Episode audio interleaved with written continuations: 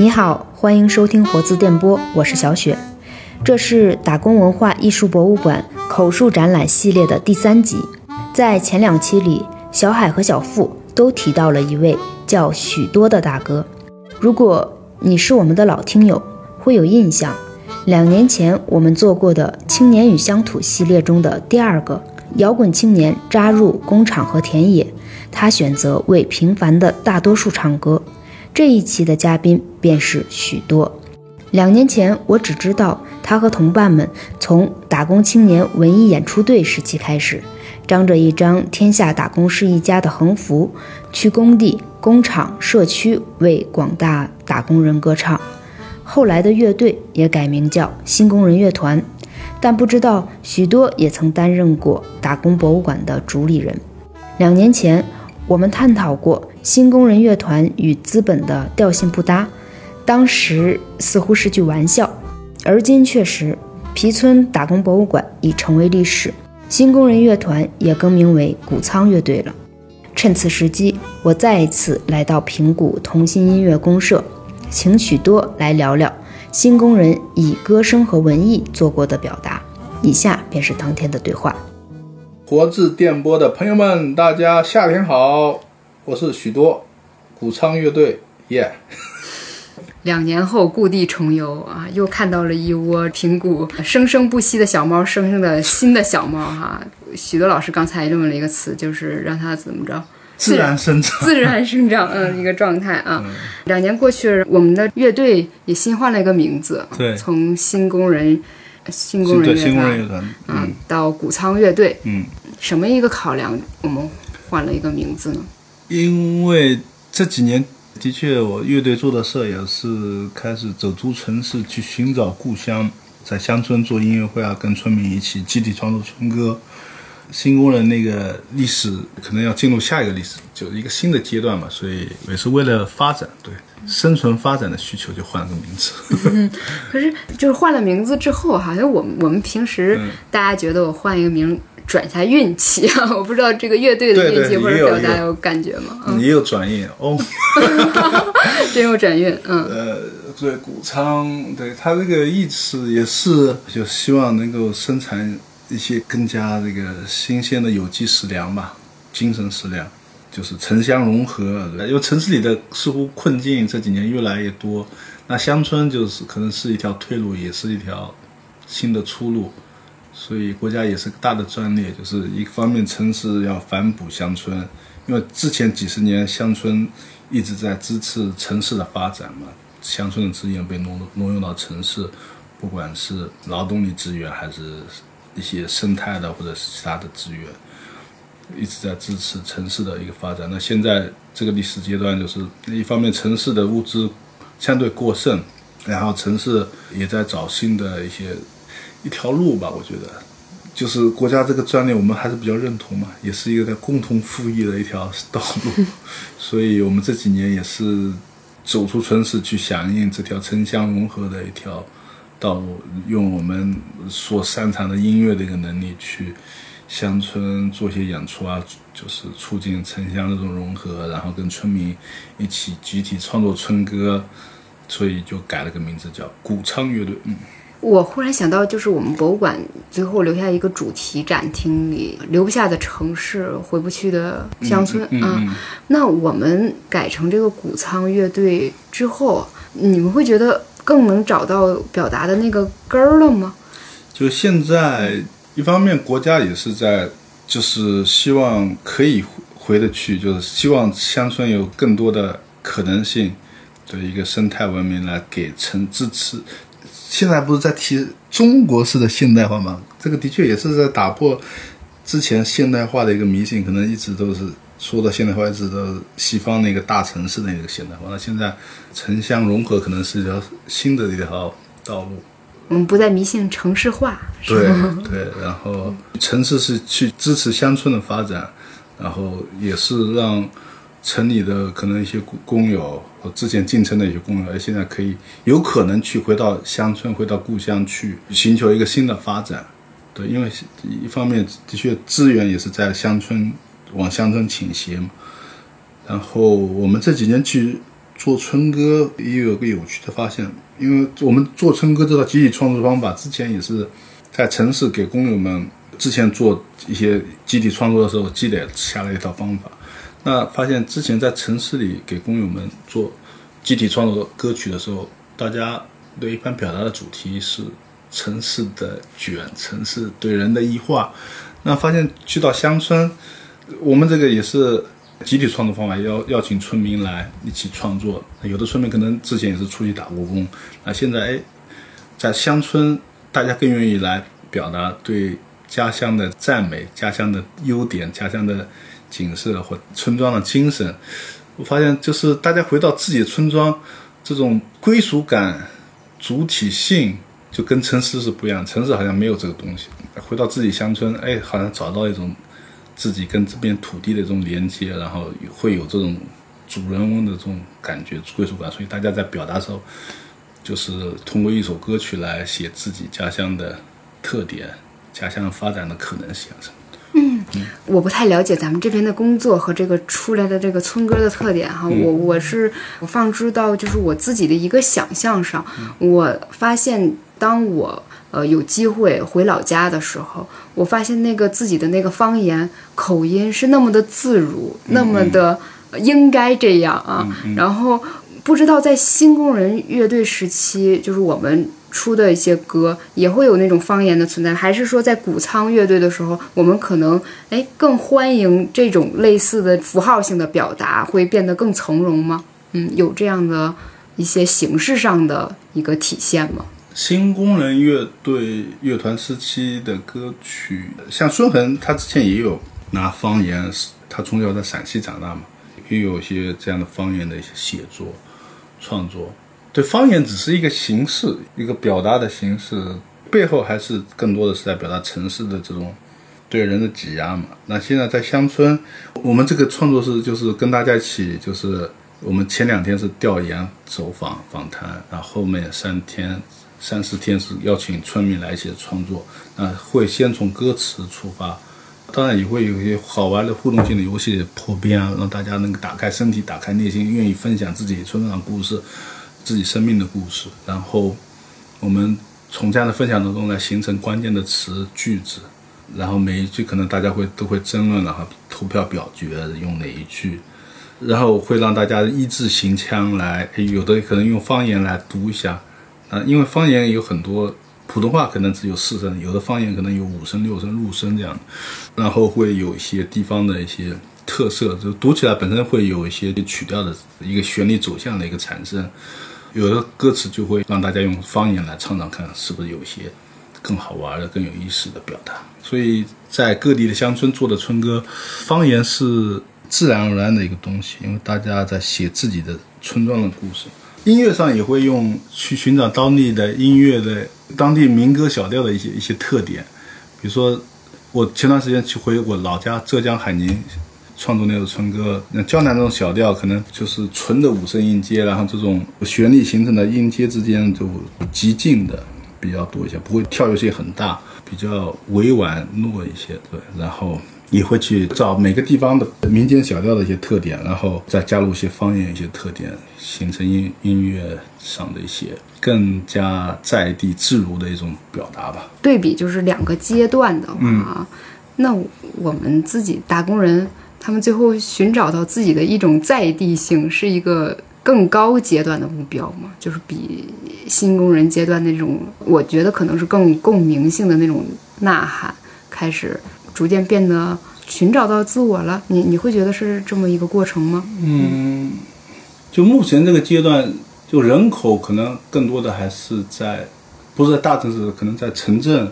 就或者县域经济，大家在镇或者县里边，现在可能这几年大城市人口相对而言就是控制之后，可能会大家有的就去二三线城市，对。但是现在的乡村的可能性就是，哎，有的可能。就可以半城市半乡村这样的一个生活的可能性的尝试，包括北京这边也是好多。发现这几年遇到一些青年人，就之前在城市这市区打工，现在可能就去村子里住啊，然后半城市半乡村，有的可能数字游民啊的，有的可能去就乡村去尝试一些新的可能性。开个民宿啊什么的。半工半农的生活。对对对，像有的我们之前工人大学这个毕业的一些学生，这几年有的也回去尝试做那个什么有机农业啊，的确是有一些比以前就是多了一些可能性吧。因为就现在说乡村振兴回农村也不只是种田，翁老师说这个乡村百业，就是在乡村也可以除了农业之外也有其他的可能性。我觉得我我们这个新工人乐团。现在变成谷仓乐队，你们始终在先开一条路的感觉，好像总在探寻一种新的可能啊。比如说，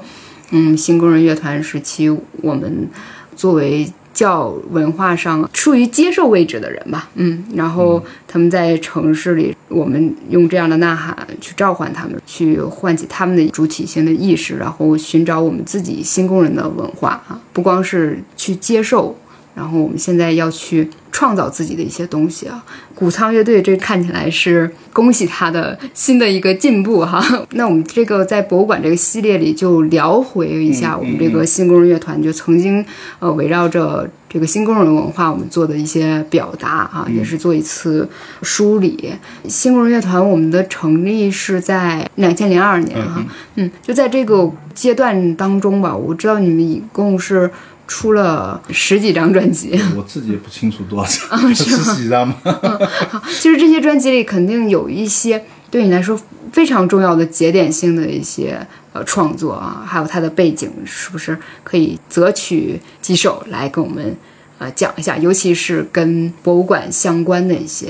比如说是在。博物馆诞生的，或者是在博物馆演出的这样的经历，做一个这样的结合的梳理。对，那十几张专辑其实也不只是我们乐队，当时相当于合集。就第一张专辑都是乐队，后来有几张就是我们包括做那个工人艺术节的时候，也带起了南方的几个有乐队啊，像那个董军他们种地音乐队，当时也有收录他们乐队正式成立之前董军写的一些歌曲，包括段誉啊，就现在九野乐队那个。主唱的也有收录这个段誉的一些歌曲，段誉对之前有参加过，算是有参加过我们乐队的，因为当时我们也比较开放，只要愿意来都可以参加的，所以当时有一个时期叫打工青年艺术团，对，因为去演出，包括王德志还说相声啊，演小品，就像一个艺术团一样。嗯，我知道你们那张专辑就稍微赚了一点钱，然后你们就去投入办了那个同心实验学校嘛，然后在这个同期的时候就同时建立了这个博物馆，应该是这个前后的有一个顺序。对，嗯，从那张专辑开始讲一讲。第一张专辑《天下打工是一家》，对，那张专辑就是有一个口号，什么用歌声呐喊，以文艺维权，对，对，那张专辑孙孙恒老师的歌曲多一点。然后我忘了写了两首，有个时候叫《打工号子》，有个时候叫《走南闯北》。但那那是《打工号子》之前的确自己那种状态，就是，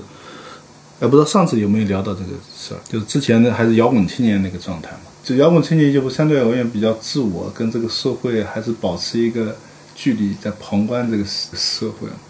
这个世界。那像《打工号子》那首歌，就是哎自己。主动的去撕裂那个摇滚青年的那个自我认同了，哎，重新建立一个，哎，其实自己跟大家一样，也是一个劳动者，然后建立这么一个连接和一个新的自我认同。对，从表达上也从一个我到我们这么一个会有这么一个转变。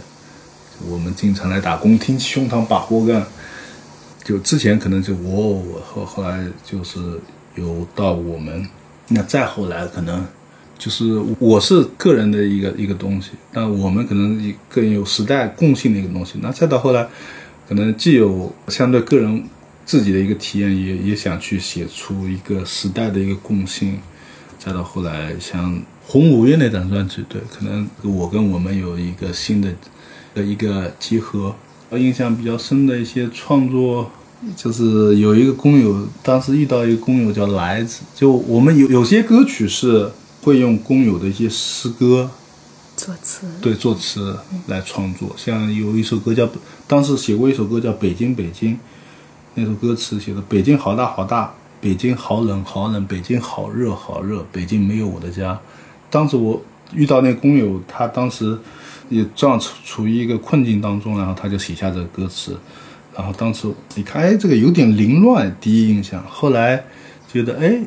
多看几遍，觉得哎，这个这个正好是表达这个相对困境中的一个人的一个一个相对一种一种凌乱的状态。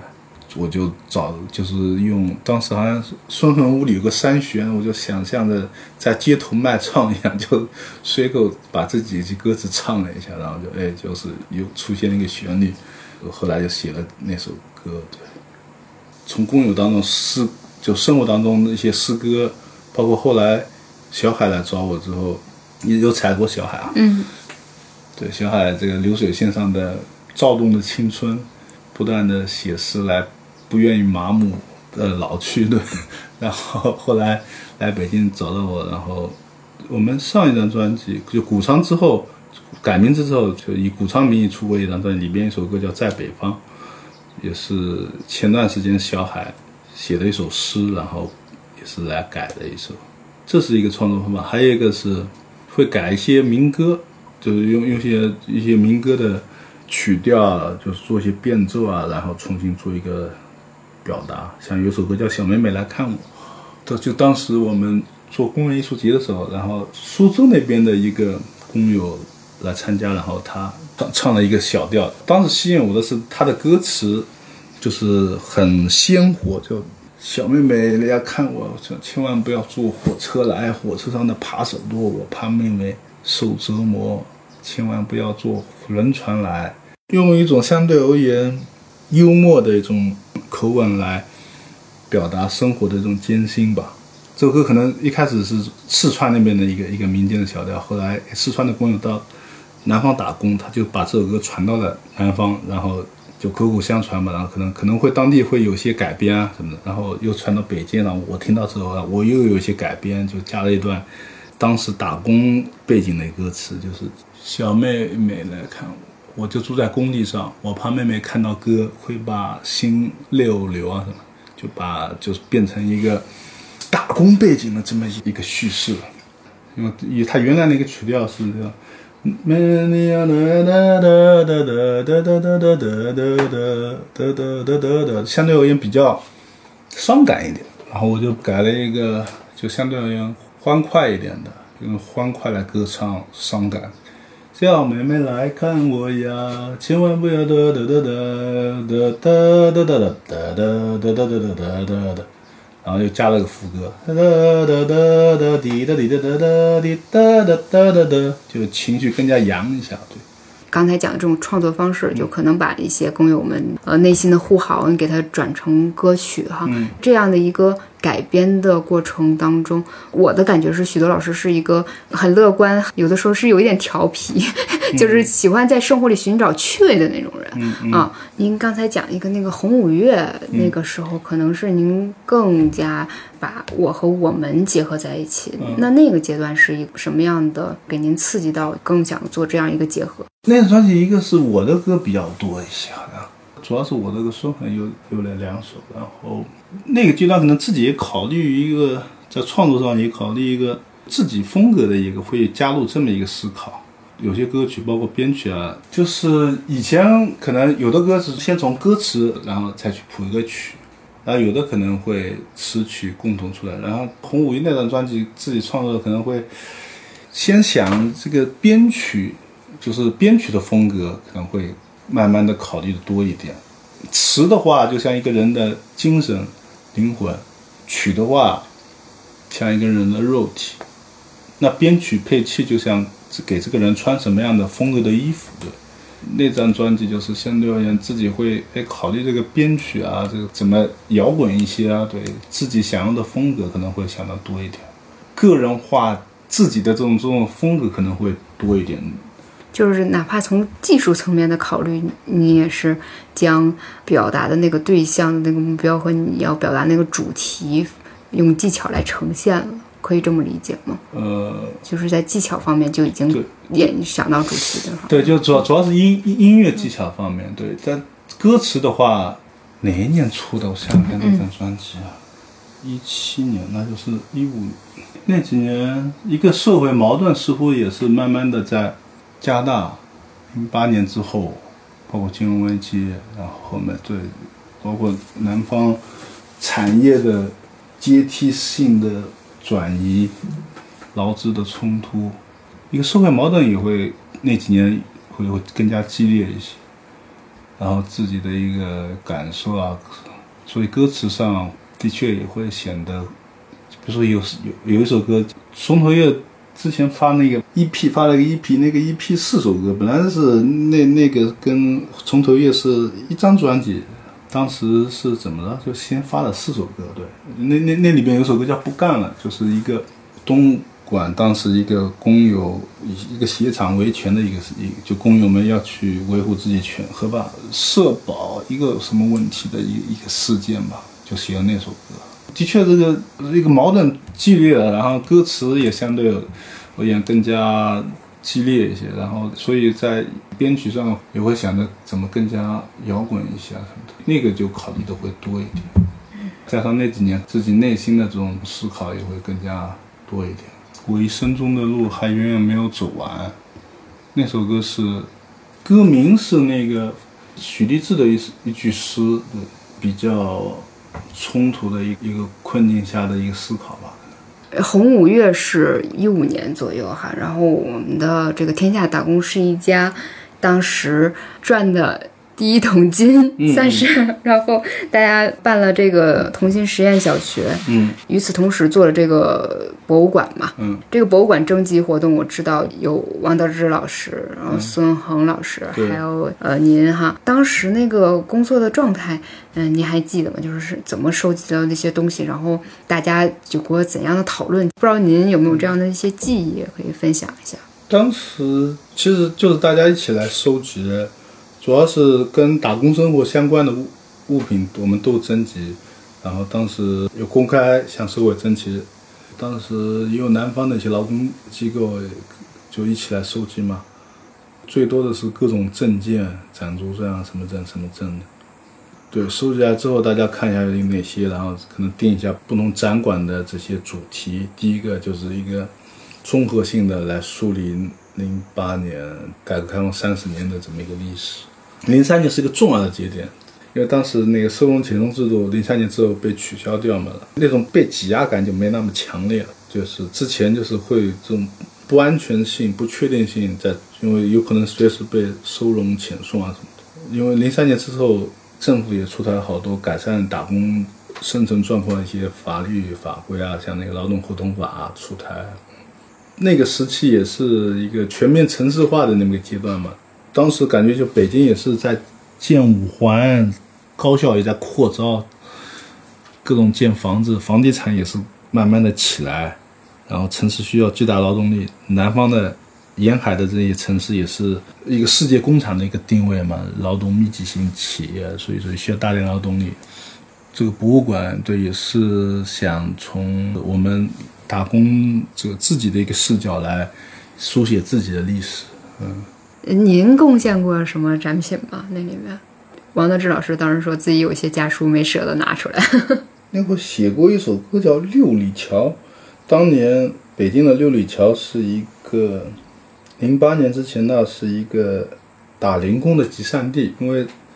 因为那挨着北京西站嘛，好多工友下了火车就在那等活。当时是一个很大的一个零工的一个集散地，大家在那等活。哪一年我们去那？也是做一些访谈啊什么的，然后写了一首歌叫《六里桥》，然后当时还捡到一个一个工友写的一他的一个被骗经历，他把自己的这个被骗的经历就写出来，然后应该是他要贴在那电线杆上，就是说他之前被骗去一个黑砖窑里打工什么的，之后好像就是爆出了那个黑砖窑、黑煤窑好多事儿的，他把那个经自己被骗的经历贴出来，就是提醒其他工友。被我捡到了，啊，那个掉落在地上，然后我就把它拿过来，装裱了一下，放在那博物馆里边。对，这算我当时收集的一个产品，也是一种缘分。怎么能捡到这么一张纸？对我个人可能有些经验，就是那种公告栏上哈，经常会呃贴一些，比如说租房，嗯嗯，比如说招工，然后以前那个还没有那么迅捷呢，他们就把那 A4 纸纸底下。就分成一条一条一条一条他们的电话号码，然后谁过去撕一张，谁过去撕一张。这个东西现在对于我们大家有微信啊这样的联系以后，我们都不记得别人的电话号了。有一天我也觉得特别可怕，如果哪一天微信这个服务器如果突然崩了，我跟所有人都会失联了，不记别人的电话号码了。对我也是，手机里好像没有什么通讯录里因为没几个电话号码。时代发生了变化。我们说打电话也不会说是用这个对 通信打电话，而是用这个 app 打电话啊。您最后一次去打工博物馆是什么时候？您记得吗？今年拆除之前还是去过的？对，拆除之前去过了。真的知道那会我没去。本来说那次告别会，王林因为之前答应了腾讯公益那边他们有个直播，我跟陆亮去参加那个直播。本来说这个直播完了去皮村。然后直播完之后，好像也挺晚了。然后我跟问小海，大家是不是还在？小海说大家差不多回去了。不，之前我还设想，哎，是不是他们会等我？对，后来是，哎呀，哦，大家这个原来也不期待。然后后来发生看到视频说，哎，大家自己唱歌啊。然后我觉得这个挺好，就因为这博物馆的确就是大家的一个博物馆，然后大家用这样的一个方式跟他。告别，对我觉得也还挺好的。我问小海和小付的时候，分别都问了他们第一次去博物馆的感受。我到您这儿，我想问您最后一次去博物馆的感受，因为我从他俩的这经历，每一个这个新人来的时候，你都会说：“哎，我这有个博物馆，你应该去看看。”当时您那个动机发心是什么？然后最后你你自己最后一次去的时候，那个感觉有什么？最开始那是谁的活动？就是文学小组那次是陈延喜好像过来，小海约他去一个分享。当时我跟张主说，张主一直没去。我说我说那个可能博物馆拆了，你要不要一块去这样一个活动？要不要一块去看玩一下，看看？然后哎，他说去，然后我就接着他，然后去博物馆。当了一回讲解员，对，因为没没没怎么讲解，他就自己看了看。当时的感觉，其实这几年一直就知道那个时代恍如隔世的一种感觉，就是感觉啊，主动的、被动的、被迫的或者什么，就是一个时代就是似乎过去了，对。然后很多事儿你得不得不去面对一个新的一种道路，不管是主动的还是其还是被动的。所以在心里这几年也是也知道这博物馆，因为这几年博物馆的一个运营一直都是在众筹嘛，我们找那个所谓的博物馆的理事，让每个人来支持博物馆的一个房租，其实也都挺艰难的，特别疫情的三年，所以一直就之前会有一种内心的一种心理的一个建设嘛，这个时代我觉得，博物馆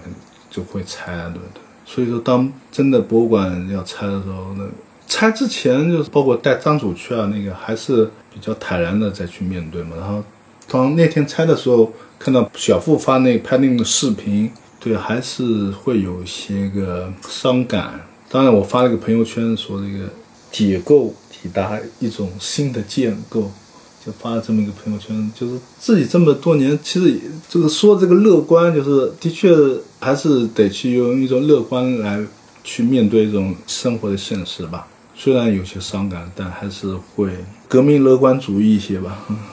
就包括说创作上，之前想那个接下来创作是不是写这个情歌来？因为崔健老师，比如说他的好多歌曲，说哎，这都是情歌。我说哎，是不是用情歌的方式来做一种对生活的一种表达，然后可以融入一些隐晦的东西。呵呵就是有一次遛弯的时候，走到哪想到几句，走到哪想到几句，后来串一串，也像一首诗。嗯，给我们念一下。我看一下啊。我们先睹为快。也是知道这个这个拆这个事儿嘛，然后会有一些伤感。对，写了一首情诗。从青绿的麦田里，能倒推出几个爱情？忘了荔枝花开是哪年的你？现在只有树和麦子还笔直生长着，而人们和记忆已东倒西歪，各自飘散。蜜蜂醉死在花蕾，我冷静地穿过下雨路，雨和你都扬了，掉下来，死在这个夏天的博物馆。对，用一种伤感的情语来表达当时这种心情。我刚才一瞬间有点险些要落泪的感觉呢，真的跟雨一样要下落。许多老师这边当时是博物馆的一个主理人之一，可以这么说。对这个，我们这个的确王志说的，就好多馆长，对，就是嗯不同的一个时期，对对。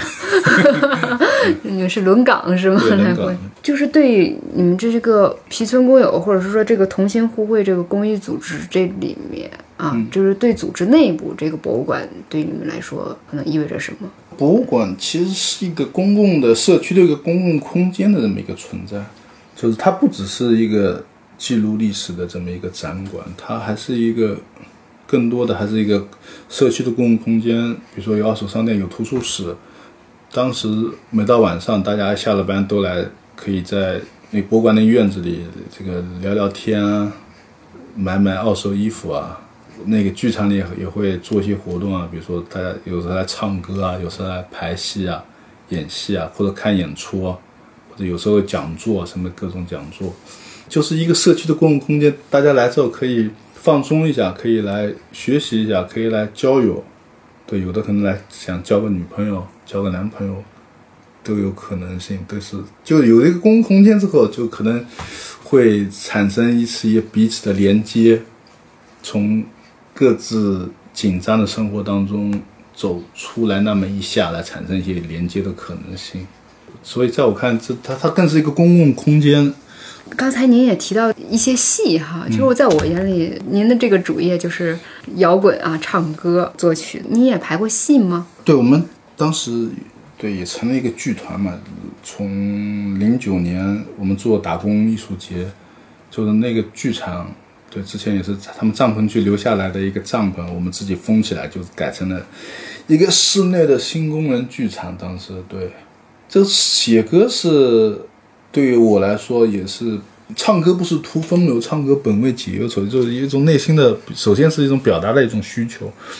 那写戏做戏也是，可能感当时感觉歌曲的这个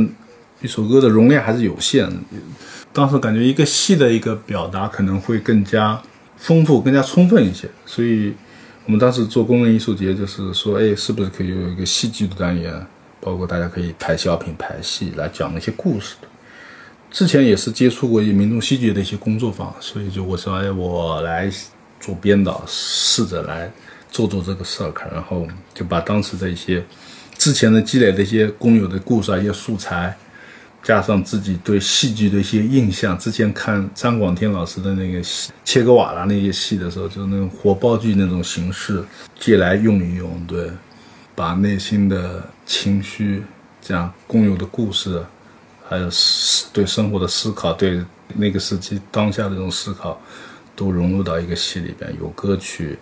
有故事，做成一个戏，在工人艺术节演，后来也有去一些戏剧节演。有那城里的人经常看戏的一些观众，就当时演完戏会有演后谈，这个演后谈就比较好玩，就会有各种冲突的。对，有的觉得哎，这个是戏吗？然后这个是，当然我们觉得这个首先是一个表达，然后就用我们当时能自然生长出的一种形式来做一个，给他穿一件衣服来做一个表达。对，在他们戏剧圈可能相对而言实验一点的这种表达的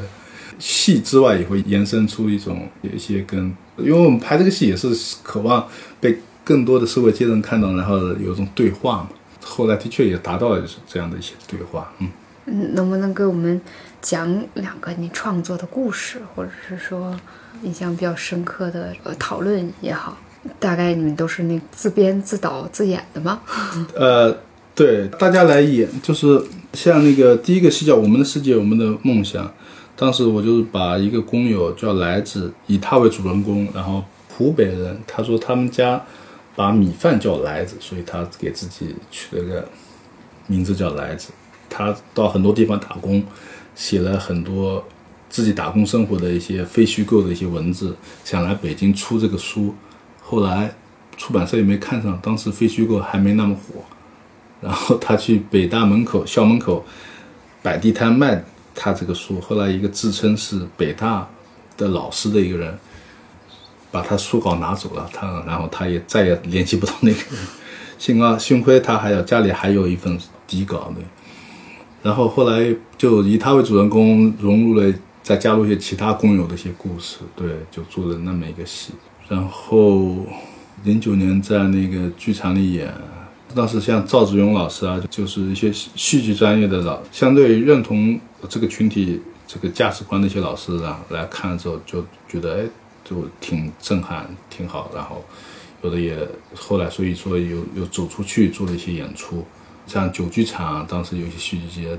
青年戏剧节，包括也有去上海那个草坛班那边，他们做戏剧节也有演出过。演出完了会有些讨论，对，有些碰撞。比如说，对这个群体的一个命名，就是一开始就社会会给这个群体有不同的命名嘛。我不知道王德志之前有没有聊过，对，就是从盲流啊、民工啊、农民工啊这样的。然后我们在那个戏里有说这个。新工人这个要自我命名嘛，然后这个本身也会演后谈之后也会有不同的一些跟其他阶层会有些有人觉得哎农民工这个词也没啥，嗯，但是当时我们就觉得这个词就不首先不够准确吧，可能当时觉得哎要这这个群体在城市可能不只是一个简单的生存，而且能够生活下来，当时就想，所以说就用新工人这个词。当然，好像印象中应该是认同的更多一些吧，嗯，更关注。我们排戏的时候，内部有的时候会因为表达什么或者展现什么有这种碰撞切磋吗？大家一起投票呀，或者是说，呃，我觉得应该这样，您应该觉得会这样？也一些细节肯定是会有，就是我先大概形成一个剧本，然后具体怎么演，就是也是大家一起来讨论，一起就是群策群力吧。大的原则性的，好像从价值观的冲突还还好，就可能一些技巧就表达上可能会有些不同的想法，但还是导演中心制吧，啊，对，因为每次排戏时间也很紧的，然后大家每个因为演员也是我们的工友或者同事，然后都是在演自己的生活，就演自己的生活还比较自如嘛，嗯，比较能够共情的。那时候我们排戏就是有什么一个具体的目标嘛？比如说，似乎我们有一个打工文化艺术节，是吗？啊，就每年为这个演出而准备一些这样的节目。对对对，就是一开始对，就是为了艺术节的演出排来拍戏。那艺术节做了两三年，对，后来不做，后来做打工春晚，做打工春晚之后就开始尝试排小品。但小品跟那个戏剧还是不一样，戏剧它这个节奏是一个相对更加从容一些，就中间会有一些嬉笑怒骂什么的。但小品可能更需要，就我们就中国人可能对这个受央视春晚这个影响，对小品这个晚特别晚会这个小品，就是第一印象就是得是一个喜剧类的小品。所以说，打工春晚拍小品的时候，一也可能一开始也没找到这个喜剧小品这个节奏。对，王德志那些小相声，可能他这个比较，因为说相声嘛，包袱一翻、两翻、三翻，这个节奏还比较明快一些。对，一开始自己拍打工春晚那小品的时候，总被王德志这个他做导演的时候被毙了两次？对，这个后来我做导演之后，那我就我说了算。王馆长毙你的，你就要毙他的，是吗？我我没有那么小心。后来我做导演的时候，对，因为的确语言类小品创作还是比较难一些嘛，比比比写歌啊什么的。然后其他工友的节目对语言类相对弱一点，就少一些，所以有有时候就不得不会排一些这样的语言类的。但现在回头看，还是偏正剧一些。的感觉对，现在想往喜剧方面那种晚会喜剧的小品去努力，但好像 就也不是太成功。对，嗯，我们那个叫新工人剧团嘛，后来还拍过一个戏，一一七年、一八年，就小海来之后，那年把小海的故事编成了一个戏，拍完之后在社区演了一下，当时还拍了一个电影，当当时排排戏的时候。一开始是那个腾讯有个中国人的一天那个栏目，然后委托那个一个朋友叫王磊来拍，王磊拍着拍着说：“哎，挺受感动。拍完之后自己决定投一个纪录片电影，跟拍了一年。当时就是拍四个人物嘛，四个人物的线，一个是我，我我当时正好在给大家排戏，还有一个小海，拍小海苦闷的求而不得的爱情，他这条线比较喜感，对那个，然后还有一对年轻的恋人，还有一个通信需要的一个小朋友，对，对，后来那个片子那几年正好纪录片电影比较火，他拿了个龙标，后来参加那个。平遥电影节，电影叫《我们四重奏》，还拿了一个最受观众喜欢什么一个奖，但后来因为太喜欢，大家写影评，后来又这个引起了一些舆情，然后那片子就没没公映。对 啊，就我们四重奏，嗯，那那我希望有一天这个皮村公有做在做一个什么活动的时候，可以组织一次放映，我在这里请愿。有可能吗？主要是这个片源不在我们这，嗯，片是万达那边投的片，在在导演和那边嘛。后来是他来这边放映过一次，对，但这个片源现在不在我们这。嗯，特别小海那那条线特别好玩，在市里边找工作也比较，对，打几份工也比较苦闷。这个后来哎，一开始他文学小组他还不敢去，在外面偷偷的。看后来，后来的文学小组他参加之后，觉得哎，这个在皮山还是有归属感。所以每当新新人来过来的时候，您介绍他们去呃打工艺术博物馆转一圈，是为了召唤他们这种共同感的体认吗？还是说这是我们的一个公共空间，可以来这儿活动？都都会有，都会有。对，博物馆本身是把大家生活中的东西，对，如果说当代艺术也挺当代艺术，就把生活中的一个很。淳朴的一个东西，一个证件就放在一个展厅，放在一个展柜里边，让自己跟自己的生活有一种距离感之后，可能会有一种新的思考吧。我们知道，就是我们历任的主理人、馆长，然后还有工作人员，就每年如果大家年底啊，或者是说平时的一个交流。或者是说节点性的这样的一个小会上，嗯，会不会讨论一下？哎，今年的博物馆大概有了一个什么什么样的事儿，然后一起分享一下。比如说，我也是在其他一些报道里看到哈，我们还有一个这个游客留言本的这个东西啊，我去参观的时候倒是没有注意到，就是这个留言本里的内容，就是大家有过这种共享吗？嗯，这每每年的时候都会有，我们每当时每年也会出一个一个总结的东西，有时候也会摘抄一些。然后博物馆那几年还会有做一些调研，包括出一些书啊。吕图老师还出过一些书，就是以博物馆基础做一些调研，去全国做一些调研。第一本书叫什么？中国新工人，工人崛起。对对，新工人崛起，然后。那本书就是看了之后，它里边有很多访谈的素材。然后后来我们排了第二个戏《城市的村庄》，讲这个待不下、回不去这个情况。一零年那会儿，后来还有做什么女工的这些调研的，也会在做做些展出啊什么的。大家都有就可能觉得，哎，这个之前也没没想到，这博物馆既简陋又震撼这样的。博物馆后来的那些物件儿也分散给各处保管啊。嗯，我们这个平谷的同心音乐公社这边也是，这里存放了一些。我看这边也是正在搞一些建设，是也会有某一间开辟出一个小空间来展览一些内容吗？也许有可能，但还没定。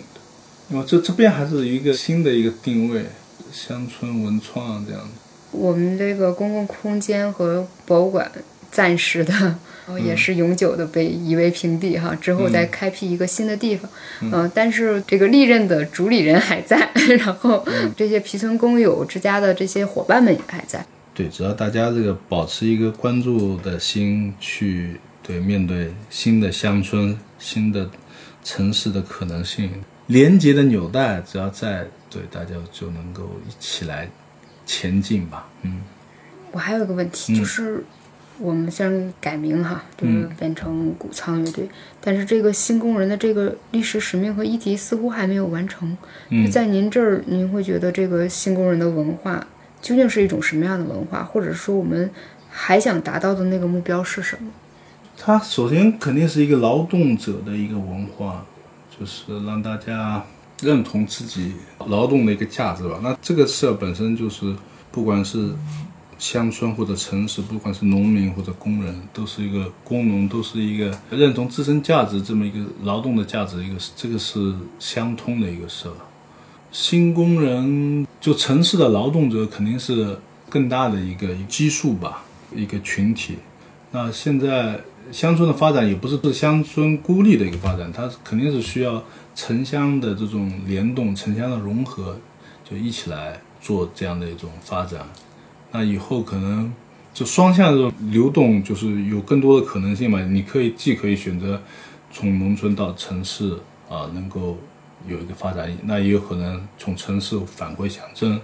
也能够回得去，能够留得下，能够有一种新的一种生活可能性吧。新工人这个历史使命就是就是乡村振兴，更多的还是得依靠，我觉得还是得在地的这项的村民吧，就肯定以村民为主体性。那这个村民为主体性，那就是希望可以有更多的返乡青年啊，能够回得去乡村，然后以他们为主体来建设自己的家乡，这样。就是在不同的历史时期有不同的表现吧。呃，还请徐老师仔细回忆一下，就这个博物馆里，呃，你印象最深，就是觉得大家万万不可忘记的那个展品是什么？啊啊啊！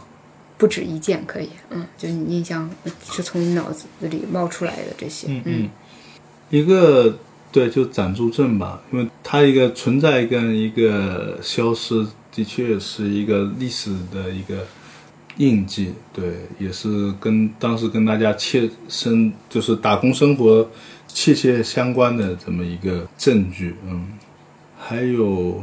打工子弟学校，那个时期北京最多时候有好几百所打工子弟学校。因为打工子弟这个学校本身是一个打工群体自救、一个一个乐观生存的这么一个存在的证明。之所以因为出现，是因为当时就是大家的小朋友们在本地的学校上不了学，那当当时就想，哎，可能有的打工工友就是之前在老家的时候当过老师，那家长说，哎，我们把孩子交给你，你来你来给孩子们上课，我们出个学费，就自发的就形成了这么一个一种形式的存在。对，这也是一个互助教育的互助的一种精神的一个证明吧。因为孩子是希望嘛，嗯，其实每一件都是跟那个大家生活都息息相关的。还有那个博物馆第一个展厅，就是有一面微笑的，呃，就拍了不同行业的工友，那很多笑脸。对，当时八十年代之所以就八十年代开始改革开放开始，之所以大家进城打工，也是就自己去为了生存去寻找，就是乐观、勇敢的去寻找一条道路，对，去进城去打工，呃，也是跟那那个时代一个融合走出一条，就是这个国家崛起的一条道路，嗯，就是这个群体对，虽然面临的这种困境很多，但是大家也一直都是用一种乐观的一种精神或者状态，就每年可能哎，在外面是漂泊，可能吃了些苦，受一些挤压，过年回家，有的过年回家可能哎养精蓄锐一下那几天，然后春天到来又这个朝气蓬勃的出来，面对一年的新的生活，对，就我觉得这是一个主要的一个这几十年的一个打工群体的一个精神吧，嗯。那组照片我还拍照了呢，嗯也是非常震动我的一部分。我还看到有一个匾额，嗯，上面题词写的“新工人”。啊，那是我们一个老师，这喜欢写书法的一个老师，陈老师，这个大胡子老师。当时建博物馆的时候，他也正好在我们那边帮忙，就是他动手能力很强，就是打工群体当中各种能人很多。当时有些展柜，就是我们自己展板，什么自己动手做，他带着我们来做，来布展，对。就是哎，现在同心音乐公社那个墙上那个“春歌嘹亮”那三个字，也是前两年他来写的。四个字。四个字，四个字，四个字，春歌嘹亮。许多老师说一个特别有意思的事情，就是我才想到，我录了这么多四期这样的节目哈，我希望是说打工人自己来表达自己，但他们都很赤诚的把自己心里的那些痛楚，呃，那些真诚的东西拿出来展现给大家。嗯，就是你觉得打工人身上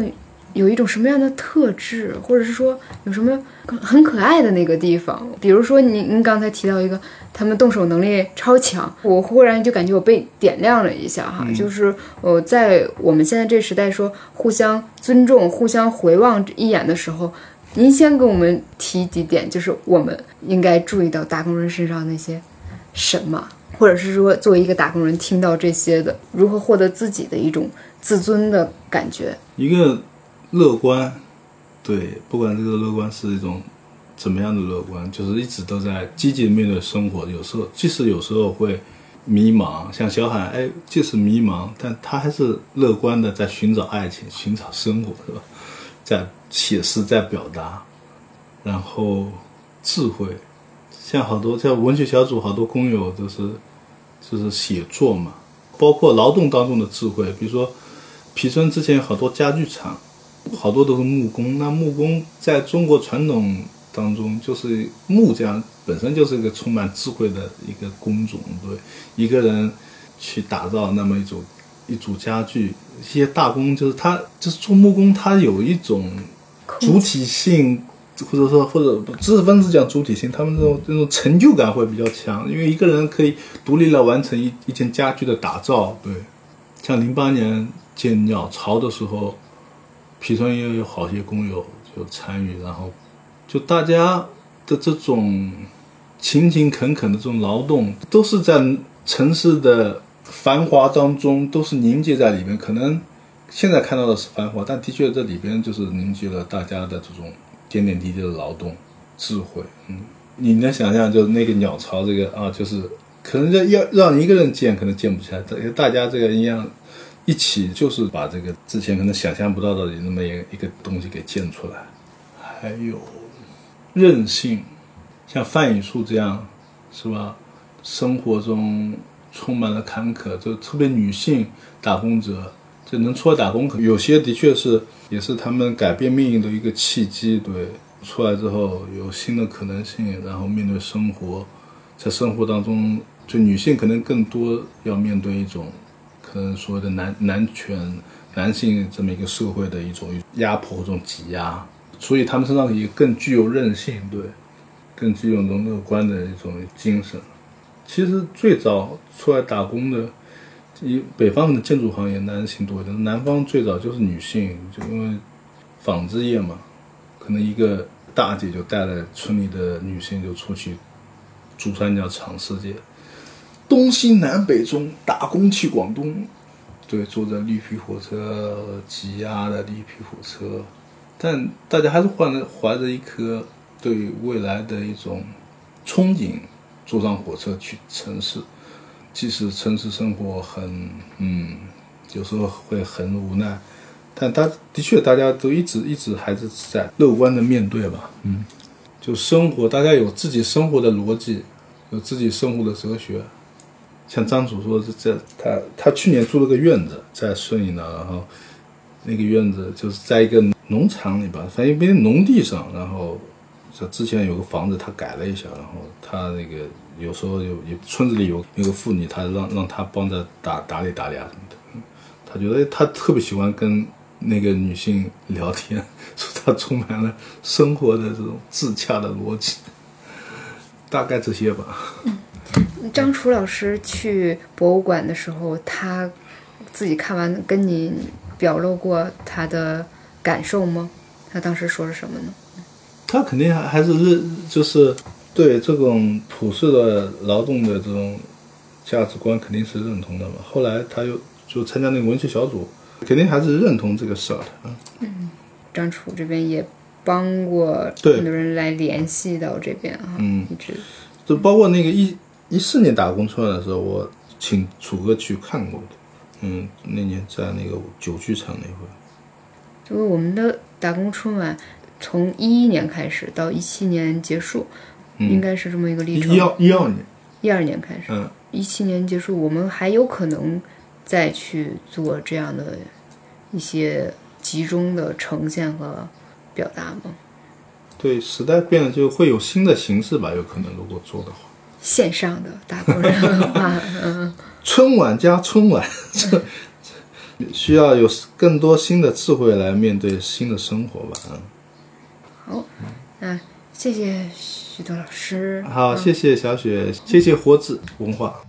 感谢大家关心打工博物馆。对我觉得这个博物馆是大家的博物馆，虽然它可能现在。呃，在线下跟大家做了一个告别，但我觉得在内心和在元宇宙，我们继续存在。嗯。